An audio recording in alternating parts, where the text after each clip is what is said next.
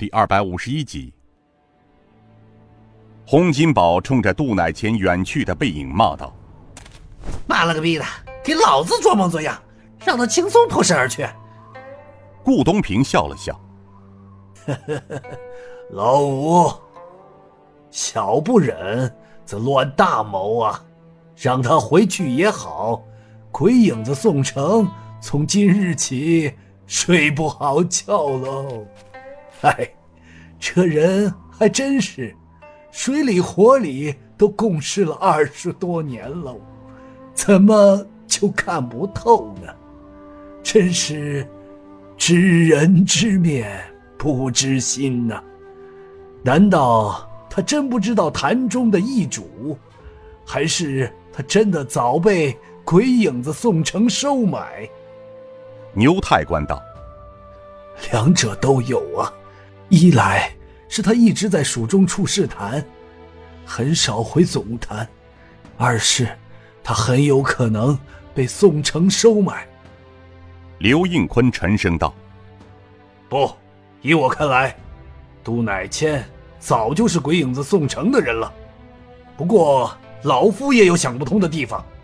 按理来说，他杜乃谦是飞虎门中的元老，就他的脾气。”性格阴阳怪气的鬼影子宋城，怎么与他搭得上火呢？顾东平叹声道：“唉，世间上的一切事情，并不是一成不变的。昔日的兄弟又怎么样？今日若不是我等突然出现，只怕牛老弟已经是刀下之魂了。”真是人心难测呀！刚说到这里，顾东平脸色一变，冷笑道：“哼，他杜乃谦敢跟咱们哥几个玩心眼儿。”刘应坤苦苦笑了笑：“呵呵，难道被我说中了？”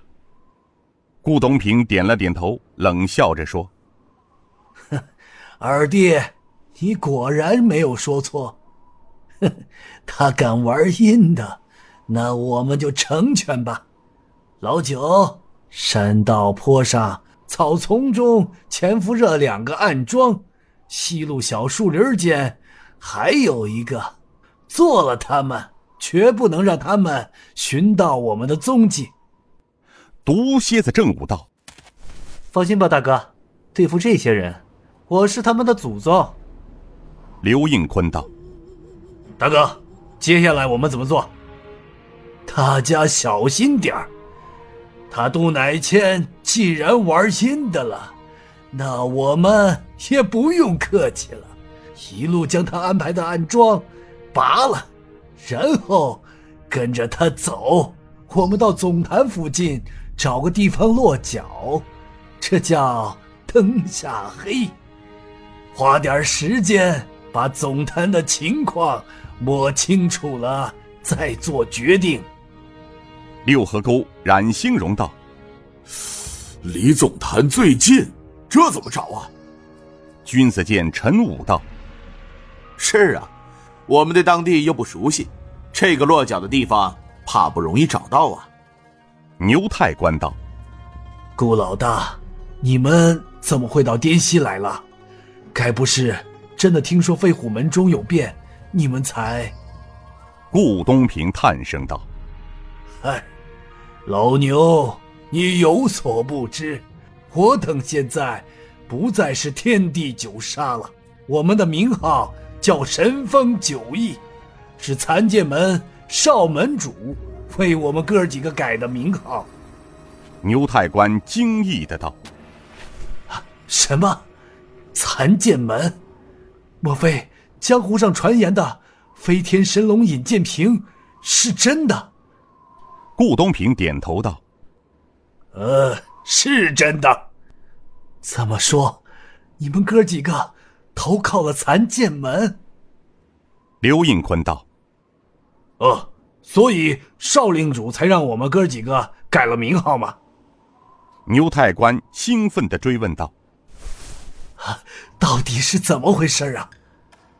顾东平接着将张太师为了想掩盖八年前古平口暗杀尹道元一家的证据，大量用黄金收买黑道高手，想将昔日参与者灭口的事一一给牛太官说了一遍，听得牛太官是又惊又喜。牛太官最后道：“这么说，飞虎门副门有望了。”顾东平道：“从现在的情况判断，鬼影子宋城的确是张太师七年安插在飞虎门中的卧底，等待时机一到，就夺下飞虎门门主之位，达到全面控制飞虎门的目的，并将飞虎门。”每年生产的黄金据为己有。牛太官失声道：“啊，我明白了。这么说，八个月前，库里被宋城调走，准备赈灾的三十多万两黄金，偷偷运回京城是真的了。”顾东平笑道：“哈，什么？这批黄金是宋城偷偷运出去的？”这消息是我原本的一个旧部告诉我的，怎么，你们也知道此事？哦，这就是了。但后来这批黄金却被道上的一伙神秘人给劫走了，你知不知道？牛太官一听，脸色大变，他惊呼道：“这，这是真的？”顾东平点了点头。这消息的来源很可靠，不是传闻。这件事情，恐怕连宋城都还蒙在鼓里呢。这是为什么？